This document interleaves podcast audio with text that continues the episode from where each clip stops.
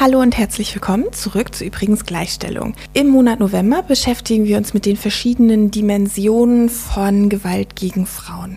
Wir besprechen mit Beratungseinrichtungen und Interessensverbänden und weil wir das tun, auch wenn wir natürlich keine Erfahrungsberichte, keine persönlichen Geschichten besprechen, möchten wir trotzdem eine Triggerwarnung vorweg schieben. Es geht um Gewalt gegen Frauen. Das ist wichtig. Ähm, dass wir darüber sprechen. Es ist wichtig, dass wir die Arbeit von verschiedenen Organisationen highlighten und denen Raum geben ähm, und uns ein bisschen auch von denen erklären lassen, was sie machen. Trotzdem ähm, ist es völlig in Ordnung, wenn ihr euch selbst nicht zutraut, diese Folgen zu hören. Wir kommen nach dem November wieder mit anderen Folgen, in denen es nicht um Gewalt geht. Und ähm, bis dahin freuen wir uns natürlich über euren Support, aber es ist auch völlig okay, wenn ihr euch nicht zutraut, diese Folgen zu hören. Vielen Dank und los geht's!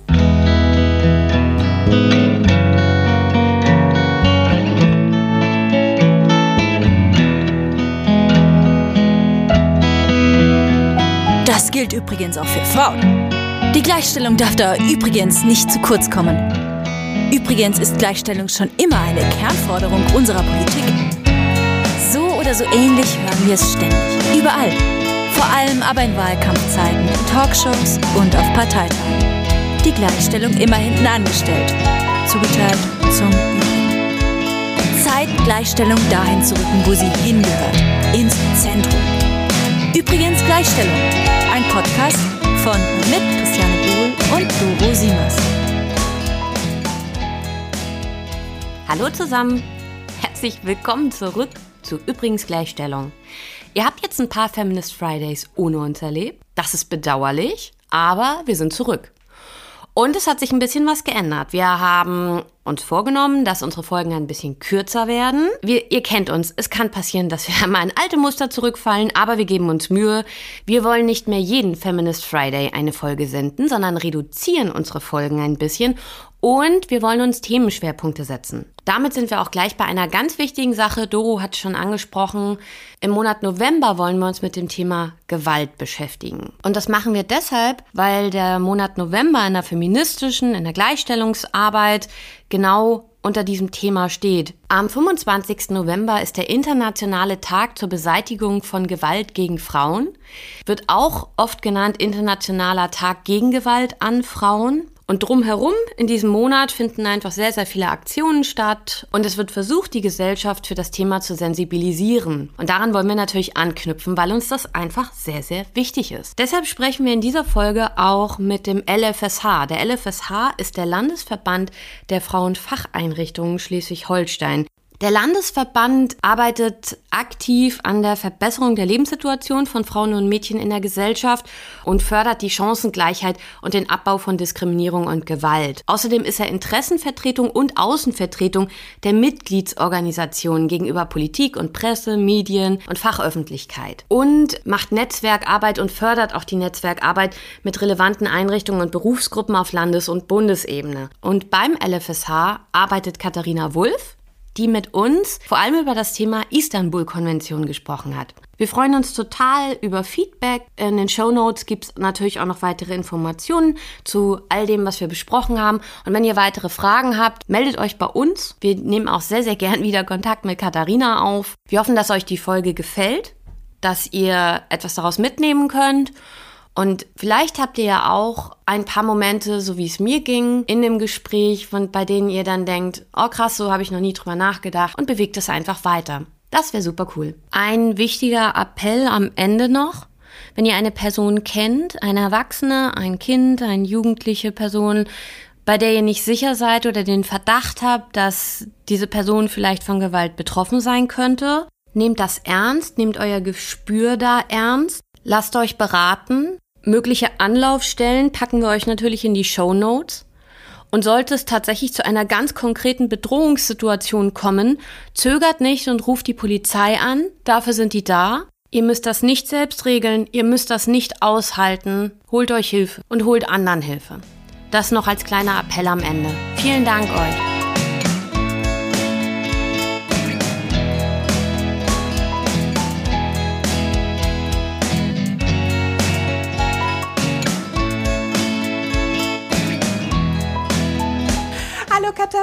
Ah, hallo. Schön, dass du da bist. Wir freuen uns sehr, dass wir hier bei euch in euren Büros in Kiel mit dir diesen Podcast aufnehmen dürfen. Ähm, Herzlich willkommen. Schmissige Frage zu Beginn.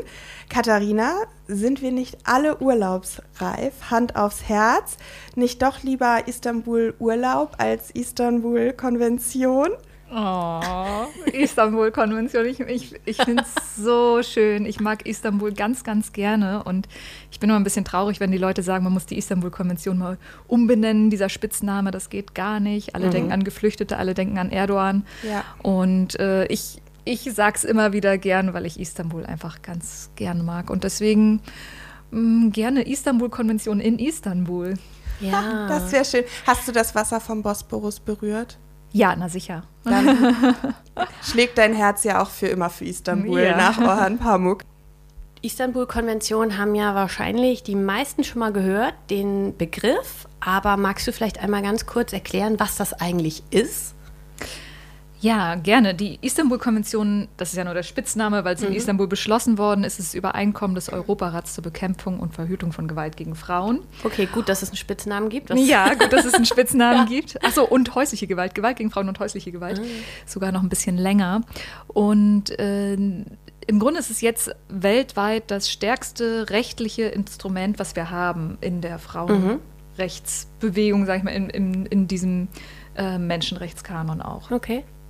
Also es gibt durchaus auch andere Länder, die darauf schauen, die nicht im Europarat sind, die sagen, ja. ah, Istanbul-Konvention ist so das Maß der Dinge im Moment. Mhm.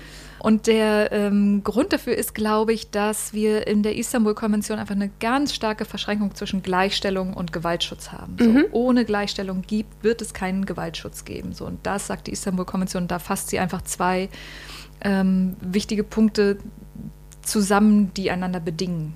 Mhm.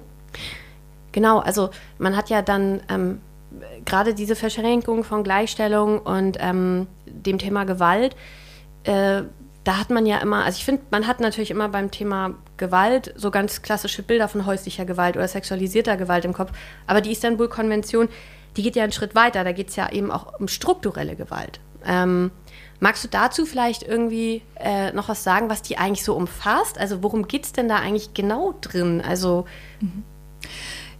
Ja, wir ähm, versuchen auch dieses große Werk handhabbarer zu machen. Ja. Also es sind über 80 Artikel und 300 mm, Anmerkungen, also ähm, sehr viel Stoff und sehr kompakt. Das lässt sich aber gut lesen. Ich empfehle das okay. jedem und jeder, die, die da mal reinschauen mag.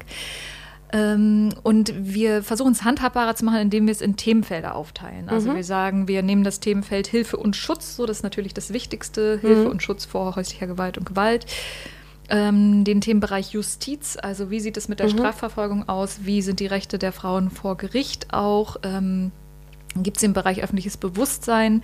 Wie schreiben die Medien über das Thema und mhm. was also resultiert daraus? Welches Bild von Gewalt an Frauen resultiert daraus? Da ist so ein klassischer Punkt wahrscheinlich das Thema Femizide, ne? Also in Anführungszeichen, genau. was häufig berichtet wird als Familiendrama. Genau, die Familientragödie ja. ist ganz klassisch, aber das ist immer das, woran wir so als erstes ja. denken. Ne? Aber wir haben jetzt auch in den letzten Jahren die Presse beobachtet in, innerhalb unserer Arbeit mit der Istanbul-Konvention.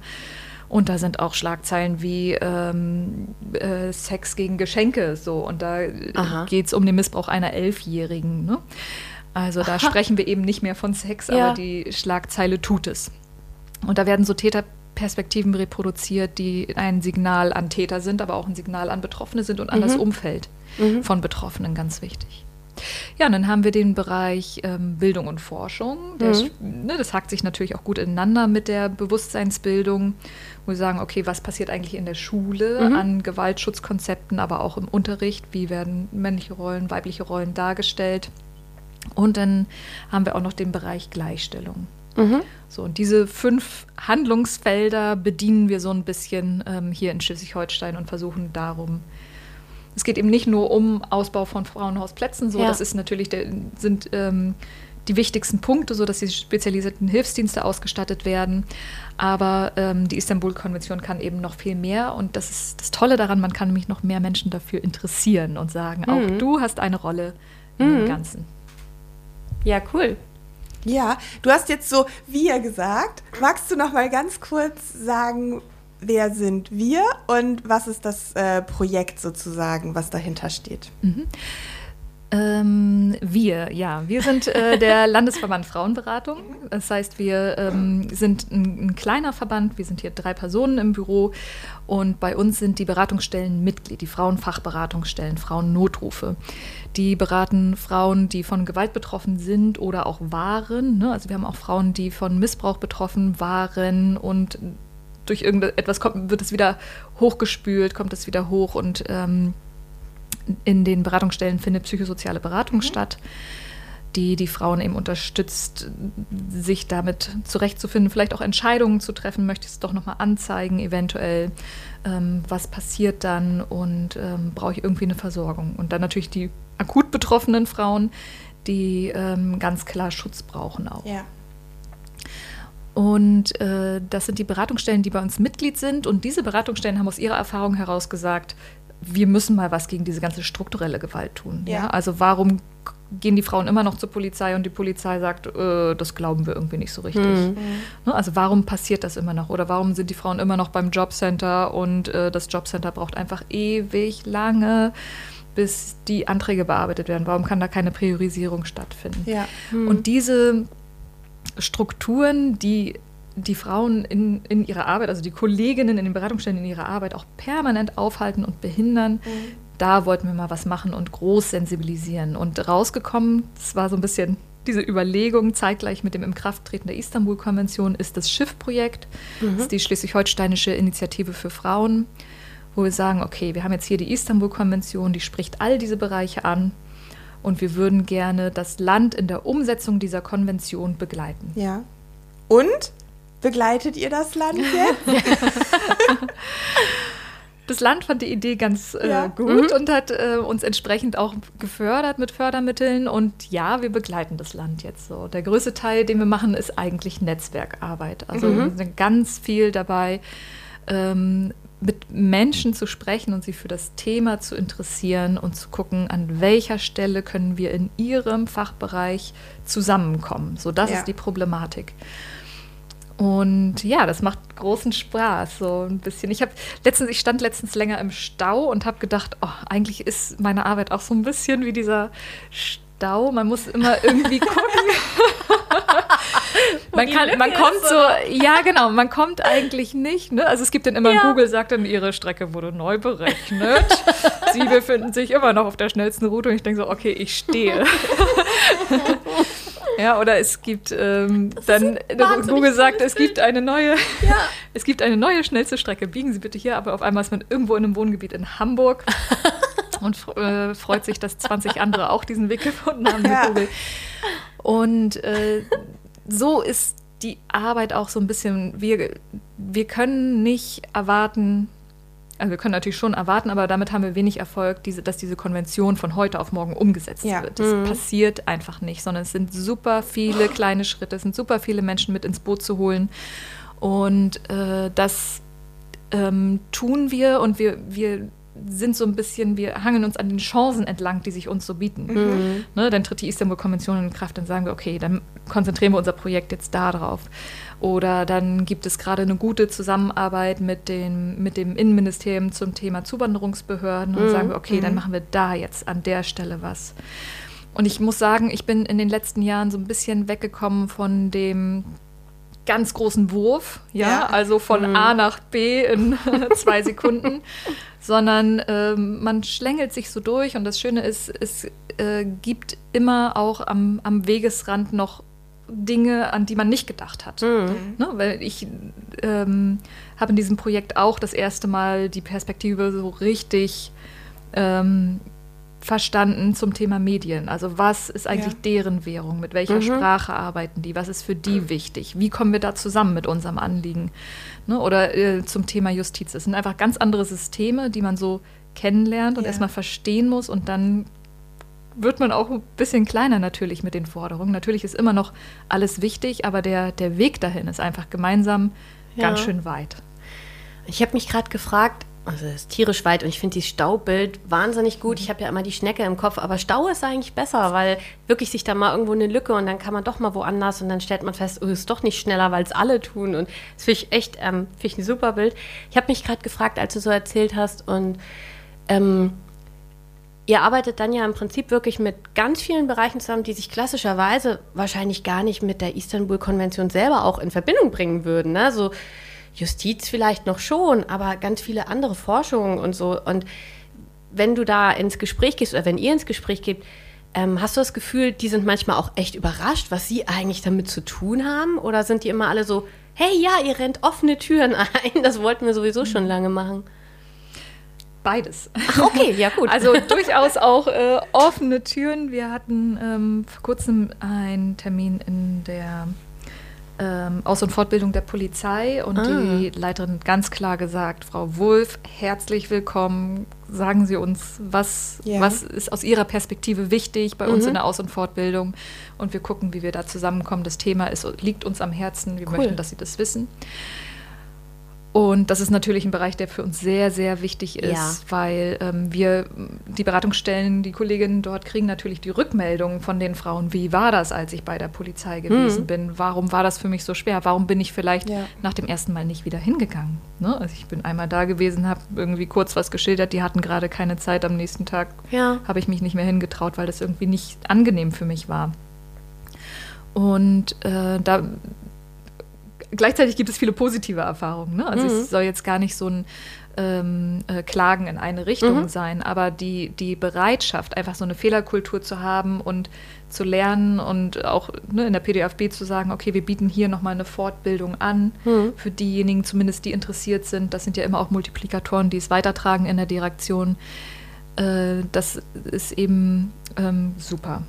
So, und überrascht äh, muss ich mich mal entsinnen, schon. Ich, denk, ich denke ja. Also ich, ich gehe das immer eigentlich ganz positiv an. Und mhm. ich, ähm, wenn ich über die Istanbul-Konvention erzähle, das mache ich zum Beispiel auch viel in dem Schiff-Projekt, dass wir gerade auch in den kommunalen Bereich die Istanbul-Konvention mhm. reintragen und uns in irgendwelche Amtsausschüsse über die Gleichstellungsbeauftragten oder so mit einladen lassen. Und ganz oft sind die Menschen dort überrascht, die mit dem Thema einfach ganz mhm. wenig zu tun haben, obwohl sie KommunalpolitikerInnen sind. Ja.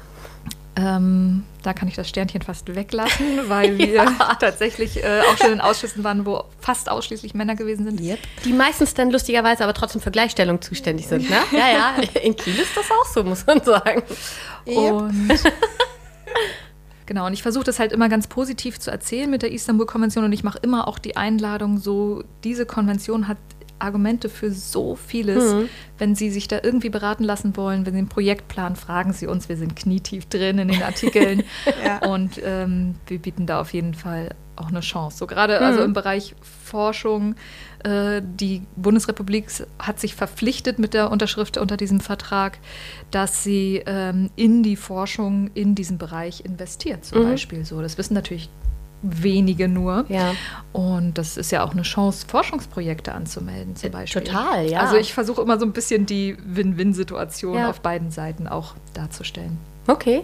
Ja, ich finde das total spannend, weil ich gerade so denke, das ist wirklich so die Chance, das auch wirklich so in die Breite zu tragen. Ne? Und dass wirklich ganz, ganz viele überhaupt an dem Diskurs plötzlich teilnehmen, die vorher irgendwie gesagt haben, naja, das ist ja irgendwie so da bei den Frauen, so in der Ecke. Und jetzt ist es plötzlich so, die Istanbul-Konvention macht es dann möglich, dass ähm, es wirklich überall landet. Also, dass alle drüber reden können, ohne dass es irgendwie komisch ist. Dass man das Gefühl hat, man mischt sich in irgendwas ein, was einen gar nichts angeht. Du hast gesagt, ihr seid als Einrichtung wahnsinnig vernetzt ins Land mit allen möglichen anderen Einrichtungen, aber auch in so ähm, kommunale politische Strukturen. Hast du den Eindruck, dass ähm, in den letzten zwei Jahren, also im Lauf der Corona-Pandemie, ähm, sich was bei dem Thema verändert hat? Also ist da eine größere Awareness oder sind die Fälle einfach nur mehr und ähm, passieren im, im Stilleren oder Mm, das wurden wir im letzten Jahr von der Presse mhm. eine Million Mal gefragt. Ja. oh, wir sind das Fälle denn jetzt schon mehr geworden, weil es wirklich rauf und runter kommuniziert ja. worden ist. Mhm. Dann bricht die häusliche Gewalt ganz toll aus. Mm, und es lässt sich ganz schwer sagen. Die, äh, in den Beratungsstellen ähm, haben wir natürlich immer nachgefragt, wie geht's euch, was passiert gerade. Und während des Lockdowns war fast kaum was los teilweise. Als dann die Lockerungen wieder kamen, kamen dann Frauen. Wir haben ganz viel Öffentlichkeitsarbeit gemacht, äh, denn ähm, wir durften weiterarbeiten. Ja. Wir haben teilweise telefonisch dann beraten mhm. und ähm, wir haben eine Online-Beratung auch aufgebaut, um eine sichere digitale Kommunikation herzustellen. Und ähm, die, das kam so ein bisschen in Wellen und ich, wir haben uns das dann auch so erklärt, dass die Frauen natürlich auch zu Hause sitzen und irgendwie denken, okay, jetzt sind alle im Lockdown, jetzt muss ich das irgendwie aushalten und ich muss irgendwie mich zusammenreißen, mich um meine Kinder kümmern, dann sind mhm. dann irgendwie andere Dinge auch natürlich ähm, in den Vordergrund gerückt und man musste irgendwie noch, noch mehr funktionieren als sowieso schon und man hatte noch weniger Freiräume, auch sich Hilfe zu holen, wenn man den ganzen Tag aufeinander hockt und natürlich mhm. steigert das auch das Eskalationsrisiko. Was dann interessant ist zu gucken, ist, die Frauen, die sich melden, sind das neue Fälle oder sind das Frauen, bei denen die Eskalationsrate gestiegen ist, die okay. aber eigentlich schon bekannt mhm. sind? Und ähm, das hielt sich, glaube ich, so ein bisschen die Waage. Also es gab schon viele neue Anrufe auch, aber es gab eben vor allem auch diejenigen, ähm, wo, wo es dann über diesen Lockdown einfach nochmal zu stärkerer Gewalt gekommen ist. So. Und es einfach schneller natürlich eskaliert mhm. ist. Das kann man sich ja gut vorstellen. Mm, und bei den Beratungsstellen ist es immer so ein bisschen in Wellen angekommen, wie der mhm. Lockdown so war, wie die Pandemie ja. so war, so war dann auch die Anrufe, dann meldete Lübeck, wie, oh, mhm. hier klingelt die ganze Zeit das Telefon. Ja. Zwei Wochen später ging, war es irgendwo anders im Land. Also es mhm. ging wirklich ganz, äh, hat ganz seltsame Züge angenommen. Und das ist natürlich für die Kollegin auch eine ganz schlechte Planbarkeit. Aber wer konnte schon gut planen in 2020? Also ja. Das hat sie, also die Kommunikation insgesamt, die Sichtbarkeit insgesamt hm. der, der Frauenberatungsstellen, des LFSHs und auch der anderen Frauenfacheinrichtungen hat sich erhöht. Das hm. stimmt. Das stimmt. Ja, ihr seid schon sichtbar hm. und laut und gut. Also, das muss ich dir nicht sagen. Das, aber ich sag's Freut noch. mich trotzdem zu hören.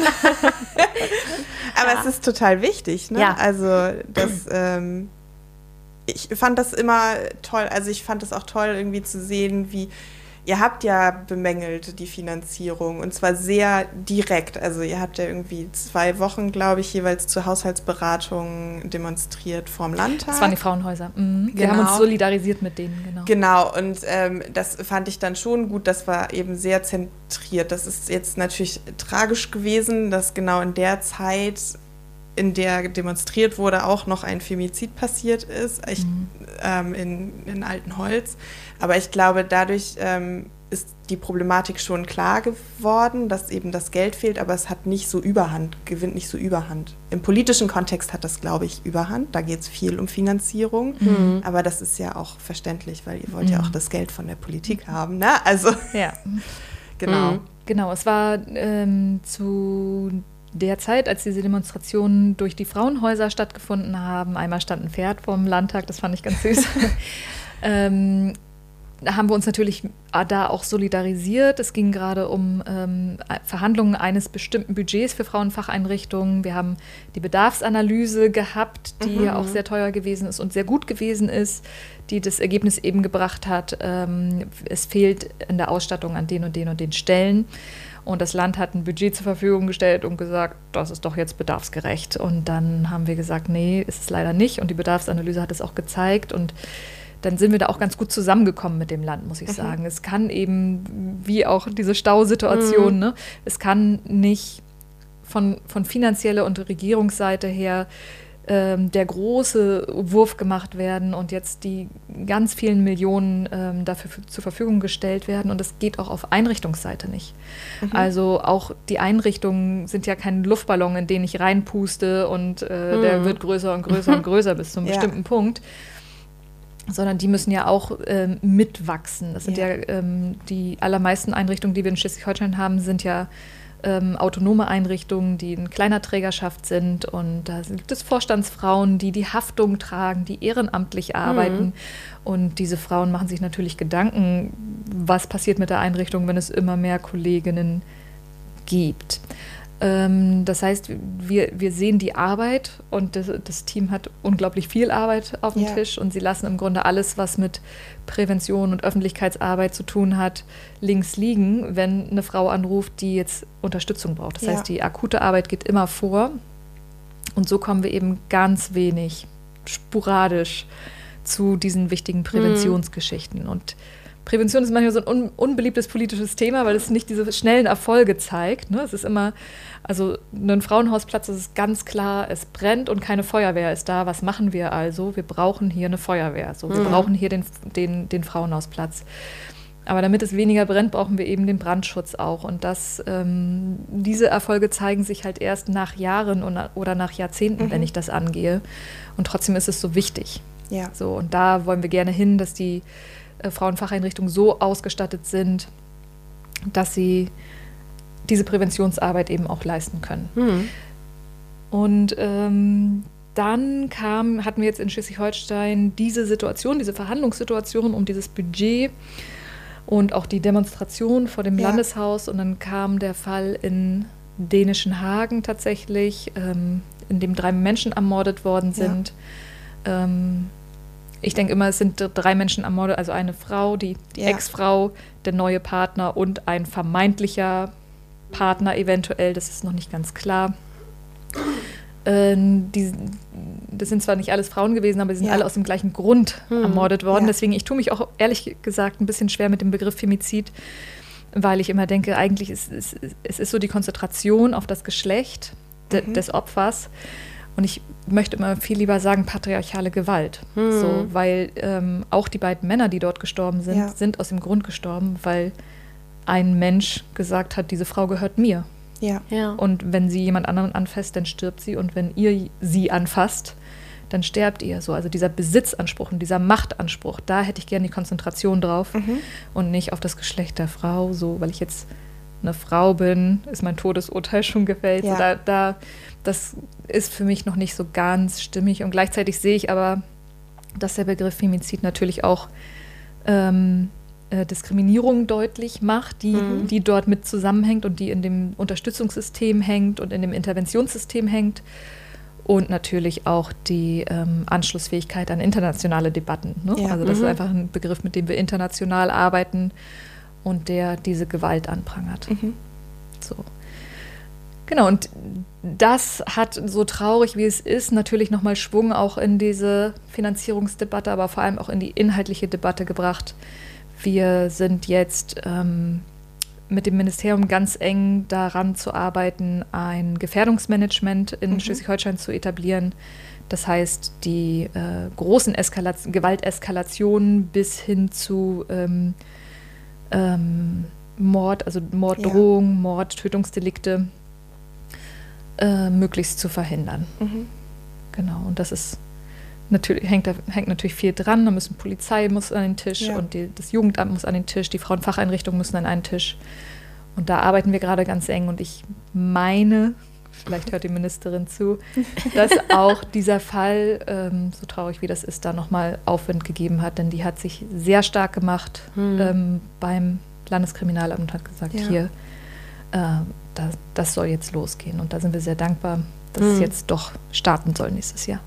Mein Eindruck ist auch immer, dass die Ministerin tatsächlich bei diesen Themen auch ein sehr, also sehr klares und ein sehr offenes Ohr hat. Das finde ich immer ganz, mir gefällt das immer ganz gut muss ich sagen. Ich bin ja nicht immer einer Meinung mit ihr, aber das finde ich tatsächlich, da kann ich jetzt nicht meckern. Da hat sie ein, da hat sie ein Ohr. Ja, alleine, dass äh, das Thema Gleichstellung und Gewaltschutz jetzt so hoch aufgehängt ist, mhm. also auch äh, in der Struktur hoch aufgehängt ist. Ne? Also es eben die Stabsstelle bei der Ministerin ist und nicht irgendwo in einer allgemeinen Abteilung im Justizministerium ja. versteckt. So, das ähm, das gibt uns schon auch Kraft und es mhm. gibt auch den Frauen, die in diese Arbeit machen, nochmal ein anderes Selbstbewusstsein. Und ja. dass sie auch darauf bestanden hat, sie möchte diese Abteilung bei sich haben, sie möchte die Abteilung mitnehmen in das neue Ministerium. Und innere Sicherheit, ne? Mhm. das diskutieren wir öfter, ist das Thema äh, Gewalt gegen Frauen ein Thema innerer Sicherheit oder unterhalten wir bei uns bei innerer Sicherheit über Einbruchszahlen? Ja. So. ja. Und oh. wenn man sich die Zahlen anguckt, so dann mhm. ähm, denke ich schon, dass es ein Thema der inneren Sicherheit ist. Nicht nur, mhm. aber das ist eben auch diese Stausituation. Ne? Vorher waren wir im Justizministerium, jetzt sind wir im Innenministerium, ja. dann gucken wir, okay, was haben wir da jetzt an Synergieeffekten sozusagen? Da mhm. ist die mhm. Polizei mit, da ist die ähm, da ist die Abteilung für Integration und mhm. Zuwanderung mhm. mit drin. So, da haben wir natürlich auch immer Fälle, die uns das Leben schwer machen, die Klar. den Frauen das Leben schwer machen. Und da schauen wir, was wir da dann erreichen können an dieser Stelle. Aber das finde ich gut, wie du ähm, die Istanbul-Konvention und die Art, wie ihr die ähm, aufarbeitet, vorhin erklärt hast, weil das nämlich auch nochmal klar macht, dass es überall einen Anknüpfungspunkt mhm. gibt. Also es ist einfach, es reicht auch nicht, dass es nur im Innenministerium ist, sondern eigentlich müsste es einfach, ne, mhm. Bildung müsste auf jeden ja. Fall auch dieses Präventionsthema Gesundheit. viel doller fahren. Genau, Gesundheit haben wir ja jetzt im Land nicht so mhm. doll, aber ähm, das wäre schon wichtig, dass das irgendwie überall ähm, verankert ist. Mhm. Denke ich. Das ähm, Thema Innenministerium und innere Sicherheit, was mir daran auch gut gefällt, ist, dass vorher sind, also eigentlich traditionell sind wir oft im Sozialministerium. Ja. Mhm. So, und das Sozialministerium ist eben, wir ähm, versorgen Menschen, die irgendwo in ihrem Leben ein Problem haben, mhm. die, die Unterstützung benötigen, mhm. die eine Sorge haben. Und ähm, das Innenministerium, das kümmert sich eben um innere Sicherheit. Da, da, geht es nicht darum, wir gucken auf die Frau so. Ja. Ich sage sag jetzt mal nur von der Struktur ja. her. Mhm. Ne? Natürlich guckt die Ministerin auch auf die Frauen. Ähm, oder gucken wir auf die Strafverfolgung und den Täter. Und das ist auch was, worüber ich mir Gedanken mache. Warum erwarten wir überhaupt von den Frauen, dass sie in ein Frauenhaus gehen? Ne? Ich hatte hier eine Frau am Telefon, ist noch gar mhm. nicht so mhm. lange her. Die hat äh, gesagt, ich habe jetzt hier gerade einen zweiten Mordversuch hinter mir durch meinen Ex-Partner. Und ich so, ich bin total fertig, ich weiß gar nicht, was ich tun soll. So, der lauert mir auf. Und dann habe ich natürlich mit ihr so ein bisschen gesprochen, gesagt, sie könnten in mhm. die und die Beratungsstelle gehen und ähm, und wenn es jetzt gerade so bedrohlich ist, haben Sie schon mit der Polizei gesprochen und haben Sie ja. schon mit ähm, über einen Frauenhausaufenthalt nachgedacht. Und dann hat sie gesagt, ja, bei der Polizei war ich schon, die machen nichts. Und äh, ins Frauenhaus gehen, ich habe ja einen Hund und wo nehme ich den dann hm, mit? Ja. Und habe ich gesagt, ja, in Preetz gibt es ja ein Frauenhaus, was auch äh, Haustiere mit aufnimmt. Und dann hat sie gesagt, wissen Sie was, das stinkt mir so. Mhm. Ich habe hier einen guten Job, mhm. ich habe hier meine Freunde, ich habe hier meine gute Wohnung. Und nur wegen dem Typen soll ich mich jetzt in einem Frauenhaus verstecken. Ja. ja. Und es ist so, diese, diese Wut, es ist so nachvollziehbar, so, es ist so selbstverständlich geworden, dass Frauen sich verstecken müssen, mhm. weil wir uns davor scheuen, den Täter in seinen Grundrechten einzuschränken. Ja? ja. Und da geht es noch nicht mal darum, dass der jetzt äh, in Unterlassungshaft kommt. Also auch das, denke ich, muss ein Mittel sein, dass wir, ne, wenn jemand auf eine Frau mehrmals so losgeht, mhm. dass er sie bewusstlos wirkt, so wirkt, dann ist das für mich schon ein Grund für, für ähm, eine Unterlassungshaft oder irgendwas. Ich bin jetzt keine Juristin, ne? aber ich denke so, ja, an irgendeiner Stelle ist es ja, ergeben, gibt es eine Wiederholungsgefahr. Es gibt eine mhm. Wiederholungsgefahr und dann muss dieser Mensch eingeschränkt werden und nicht die Frau versteckt werden. Und wir muten, wir haben, wir sind in einem System, wo wir ähm, die, diese Schutzeinrichtung Ehrenamtlichen überlassen. Ja. ja. also, die, also sonst gäbe es sie ja überhaupt gar nicht, wenn ja. es die Ehrenamtlichen nicht gäbe. Aber wir muten ehrenamtlich tätigen Frauen zu, diese Einrichtungen zu tragen ja, also für diese Einrichtungen zu haften, mhm. in denen Frauen versteckt werden müssen. So, was ist das eigentlich für ein System? So, und das, ja. äh, anstatt ja, den Täter digital zu überwachen, ja. anstatt den Täter in irgendeiner, es gibt so viele Möglichkeiten mittlerweile, irgendwie einzuschränken. Und das äh, stinkt mir mittlerweile ganz schön. Oh. Wenn du das, also ich finde es so krass, wenn du das tatsächlich so formulierst und so ja. deutlich machst, ist es echt nochmal ein richtiger Klopper. Das ist so richtig, das wiegt dann auch so schwer irgendwie, wenn du es wirklich, wenn du es dir mal vor Augen führst. Das ist krass. Mhm. Ähm, Schiff ist ja als ein Projekt deklariert. So, also es ist ich habe extra nochmal auf die Homepage geguckt. Ich kannte die natürlich schon, weil mhm. ich da ja auch vorkomme. Mhm. ähm, aber und ein Projekt ist, ist ja eigentlich dadurch gekennzeichnet, dass es irgendwann ändert, äh, endet. Hm. Und damit meine ich jetzt nicht Finanzierung, sondern vielleicht auch inhaltlich, dass irgendwann etwas abgeschlossen ist. Und es gibt ja diese Kampagne, zum Beispiel ab jetzt, also ab jetzt passieren großartige Dinge, wenn die Istanbul-Konvention irgendwann umgesetzt ist. Auch auf der Homepage zu finden, könnt ihr euch alle mal angucken, ist ganz toll. Ähm, jetzt die Frage, was meinst du, wann haben wir denn eigentlich die Ziele der Istanbul-Konvention tatsächlich abgeschlossen, umgesetzt? Wann tritt ab jetzt ein? Wann ist das Projekt vorbei? ähm, tja, ein Projektende ist ja immer wieder ein Projektanfang. Ne? So, so äh, haben wir das ja in unserer aktuellen Projektkultur. Machen Sie einen neuen Namen und ein neues Konzept. Dann gibt es eventuell neue Fördermittel. Ja, aber jetzt mal mh, mm, weg von Schiff quasi, Istanbul-Konvention, wann haben wir die umgesetzt? Also die Verpflichtungen sagen ja immer, es muss ein Angebot geben zur Fortbildung von Berufsgruppen, die mit diesen Frauen zu tun haben, zum mhm. Beispiel. So, also kann der Staat gucken, wir schaffen ein Angebot. So, der, der Staat, also im Grunde ist die Istanbul-Konvention, der Staat soll für alles Sorge tragen, was in seinem Verantwortungsbereich liegt. Mhm. Ne, da steht auch zum Thema Medien nicht, äh, dass die Medien so und so berichten sollen. So, die Medien werden da nicht verpflichtet. Es steht ganz im Gegenteil drin, die Medien sind frei, Pressefreiheit ist wichtig in der Demokratie, das befürworten wir, das unterstützen wir hier. Aber der Staat muss, wenn er sensationell, also sensationsheischende Berichterstattung über Gewalt gegen Frauen feststellt, bemerkt, ähm, das bemängeln und mit den Medien in ein Gespräch gehen. Mhm. Ne? Also der Staat ist der Verantwortliche. Und ähm, ich denke, hm. Gerade beim Bereich Medien habe ich gerade so ein ganz großes Fragezeichen gefragt, wann wir da irgendwann so sind. Ja. Doro guckt auch auf eine bestimmte Art und Weise. Wieso? Die Bildzeitung hat doch jetzt zwei Frauen in die Chefredaktion geholt. Schwupp hat Doro eine Klage am Hals, weil sie den Namen gesagt hat. Ich habe auch Zeitung gesagt aus Versehen. Ja. Ja, ich, ich kann es schwer sagen. Ich glaube, dass wir auf einem ganz guten Weg sind mhm. eigentlich.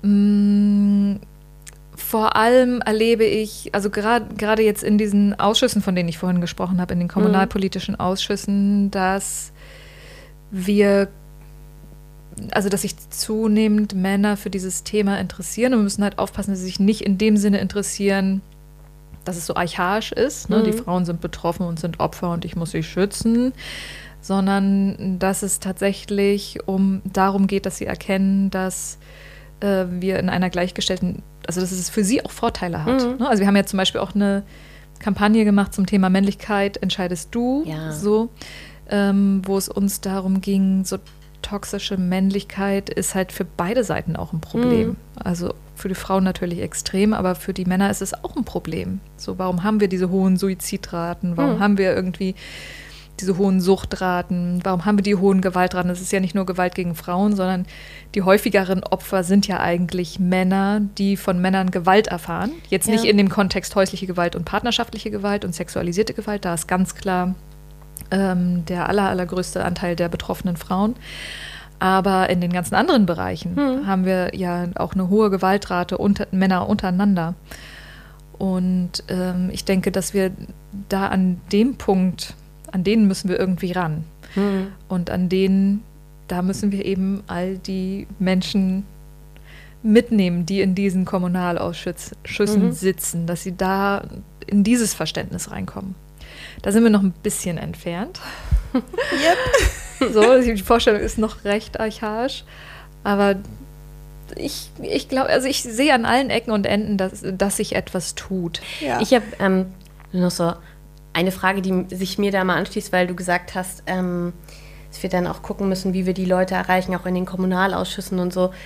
Was ich ganz oft erlebt habe, jetzt auch in den letzten Monaten, ist, wenn irgendwelche Menschen aus der Politik sich öffentlich äußern dann zu dem Thema, machen sie das immer über diesen Zugang zu, ich selbst habe auch eine Schwester, ich habe eine Mutter, ich habe eine Freundin, ich habe eine Frau, ich habe Töchter. Ähm, und also äh, bauen sich damit immer so die Brücke dazu, warum sie irgendwie Teil der Lösung sein wollen. Wie schätzt du das ein? Findest du das, also grundsätzlich, ich bin immer am Motzen, weil ich immer finde, das hat, eigentlich darf es damit nichts zu tun haben, so.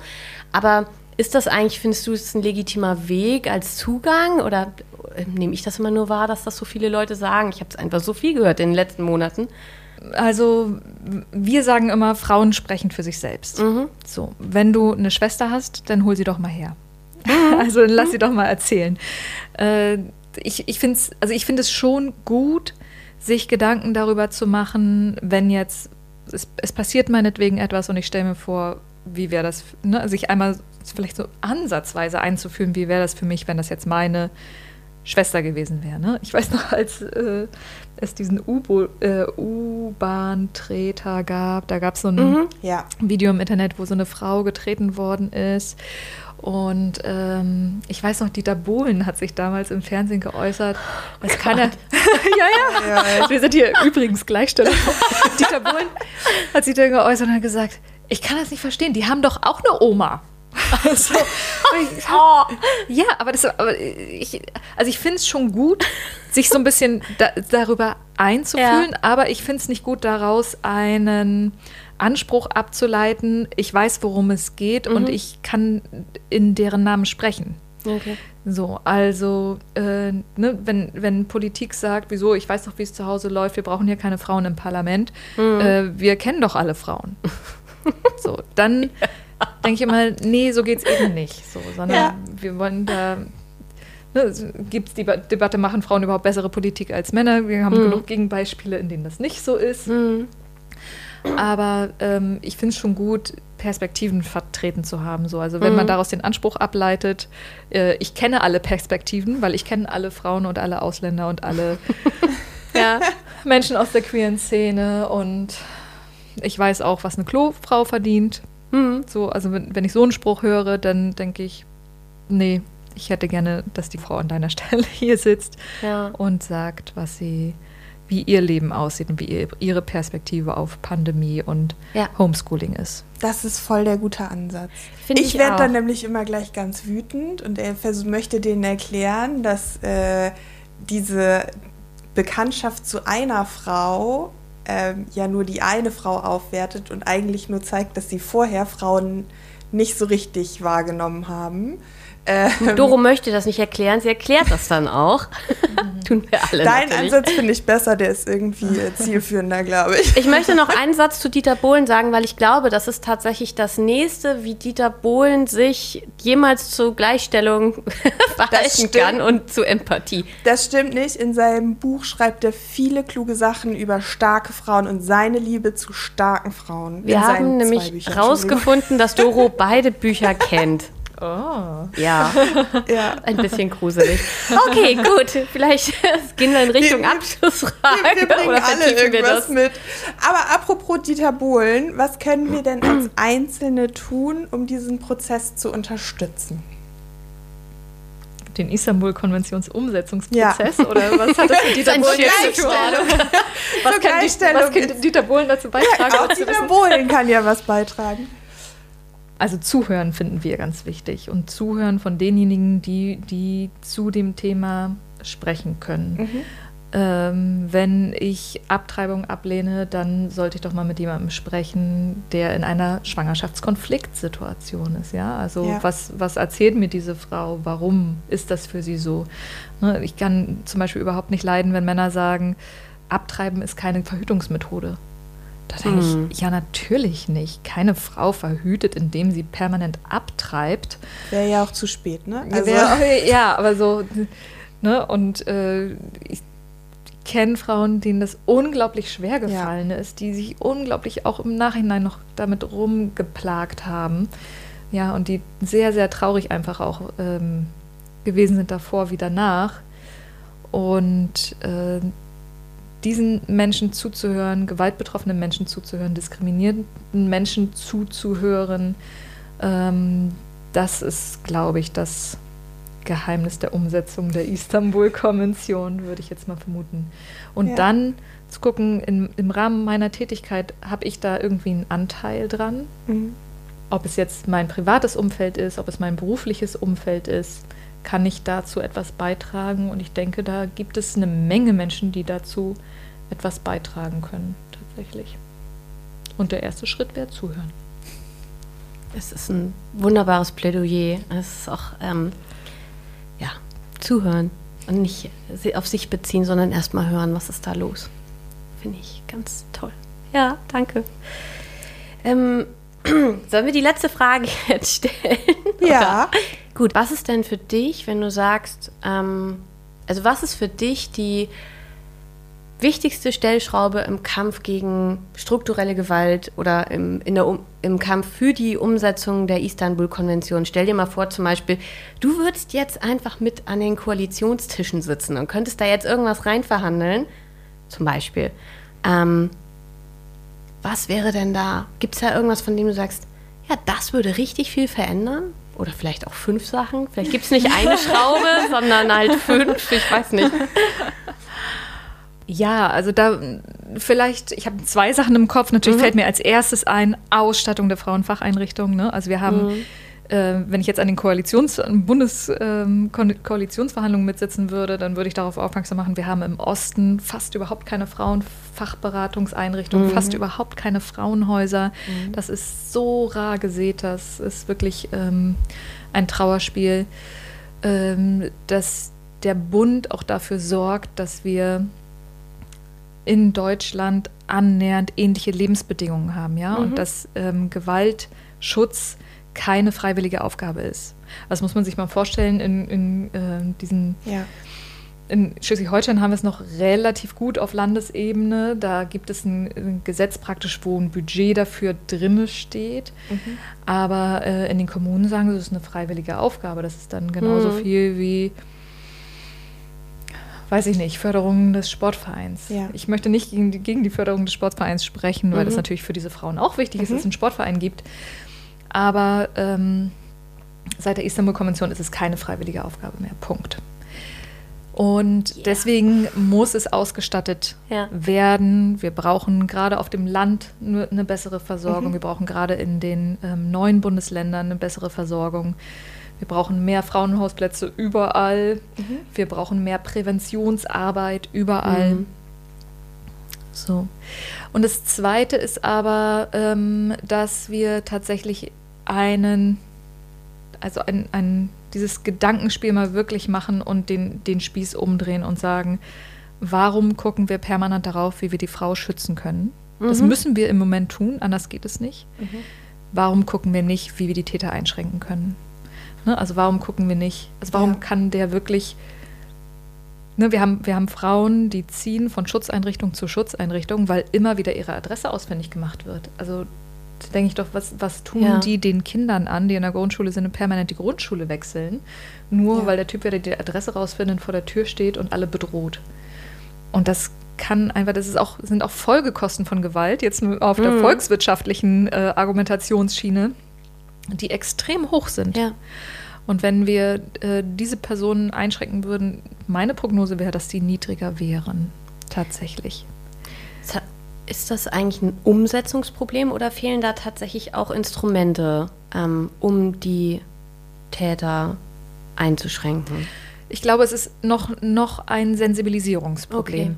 Okay. Mhm. Ähm, wir haben eine Diskussionsrunde gehabt, ähm, wo auch Ermittlungsbehörden mit am Tisch saßen und ich sagte, was ist denn hier mit Wiederholung, Haft äh, mhm. wegen Wiederholungsgefahr? Nein, also das sind doch ganz andere Dinge, die da gemacht werden müssen und das ist doch zu niedrigschwellig. Habe ich gesagt, naja, das ist ein Mordversuch. Was muss denn ja. noch passieren, damit es, äh, damit jemand wegen Wiederholungsgefahr mhm. und also ich glaube tatsächlich, dass die Schwere der Gewalt in, also in, in wirklich ähm, krassen Gewaltbeziehungen noch nicht ähm, bewusst ist, mhm. glaube ich, tatsächlich bei manchen. Und ähm, an Instrumenten denke ich nicht, dass es uns fehlt. Okay. Also wir haben, wir haben jetzt zum Beispiel das Mittel des Kontakt- und Näherungsverbotes. Eine Frau sagt, ich, ne, also ja. erwirkt ein Kontakt- und Näherungsverbot vor Gericht. Der Mensch darf sich ihr nicht nähern und trotzdem ist es dann ihre Verantwortung, ihn immer wieder anzuzeigen und zu sagen, hier hat er das Kontakt- und Näherungsverbot übertreten und hier und hier und hier können Sie das beweisen. Ja. Nee. Hm. Und wenn ich es beweisen kann, was, was passiert dann, dann gibt es vielleicht mal eine Geldstrafe. Und das ist, also die Beratungsstellen sagen, wir haben das nicht erlebt in den letzten 10 oder 20 Jahren, die andere Beratung sagte, ich habe es seit 30 Jahren nicht erlebt, dass es irgendeine Konsequenz hatte, dass er über das Kontakt- und Näherungsverbot getreten ist. Hm. So. Und da kann ich natürlich als Frau permanent bei der Polizei anrufen und sagen, der steht hier vor der Tür, dann kommt die Polizei auch vorbei hm. und der ist da nicht mehr. So, was will ich denn dann machen? So, und warum ist es ihre Verantwortung? Warum wird nicht sozusagen sein Kontakt- und Näherungsverbot an ihm kontrolliert? Ja, und durchgesetzt wirklich. Und, und ja. durchgesetzt. So. Und wir haben sowas wie Fußfessel, das mhm. ist Kacke, aber wie Kacke ist es, eine Frau permanent zu bedrohen ja. und in ihrem Leben einzuschränken. Also die Frau ist de facto nicht de jure, das mhm. ist das mhm. Problem, sie ist mhm. de facto ganz, ganz stark eingeschränkt. Mhm. In ihrer kompletten Lebensführung, die Kinder sind in ihrer Lebensführung ja. einge eingeschränkt, die können niemanden nach Hause einladen, die können sich kaum frei bewegen. Ja. Ne? Also oft genug haben Täter auch mit Erfolg ähm, über die Kinder wieder Kontakte au aufgebaut und Gewalt ausgeübt. Und das geht einfach nicht. Verfestigt das, ja auch die Struktur. Ne? Das wäre ja. sozusagen also das Koalition Koalitionsverhandlung, Ausstattung Frauenfachanstellen. Aber wenn es die Stellschraube gibt, dann würde ich mhm. sagen, lasst uns auf patriarchale Gewalt gucken und nicht darauf, wo sich die Frau jetzt als nächstes verstecken könnte. Ich, das ist ja. ein ziemlich gutes Schlusswort. Finde ich auch. ja, bin ganz beseelt. Ich fand, okay, das war schön. jetzt sehr schön. ja, ich fand das auch ein sehr gutes Gespräch. Ich habe viel gelernt. Gut, schön, das freut mich. Genau. Ich habe natürlich auch viel gelernt. Alles gut. Also ja, ja, vielen Dank, dass ich auch äh, Redezeit jetzt hier gekriegt habe im Podcast. Jederzeit. Vielen, vielen Dank. Vielen Dank.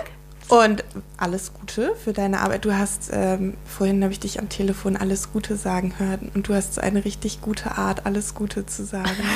Die gibt irgendwie Hoffnung. also, Gut, dann ist es schön, wenn ich auch, es auch mal höre. Alles Gute für alles euch Gute. auch. Ja, danke. Hat es euch gefallen? Habt ihr Anmerkungen oder Kritik? Lasst uns ein paar Sterne, ein Like, Herzchen oder einen Kommentar da. Und denkt dran, Gleichstellung passiert nicht von allein und nur Podcast hören ist nicht genug. Also angepackt und mitgemacht. Mit euren fröhlichen Feminist Killjoys, Doro, Christiane und übrigens Gleichstellung.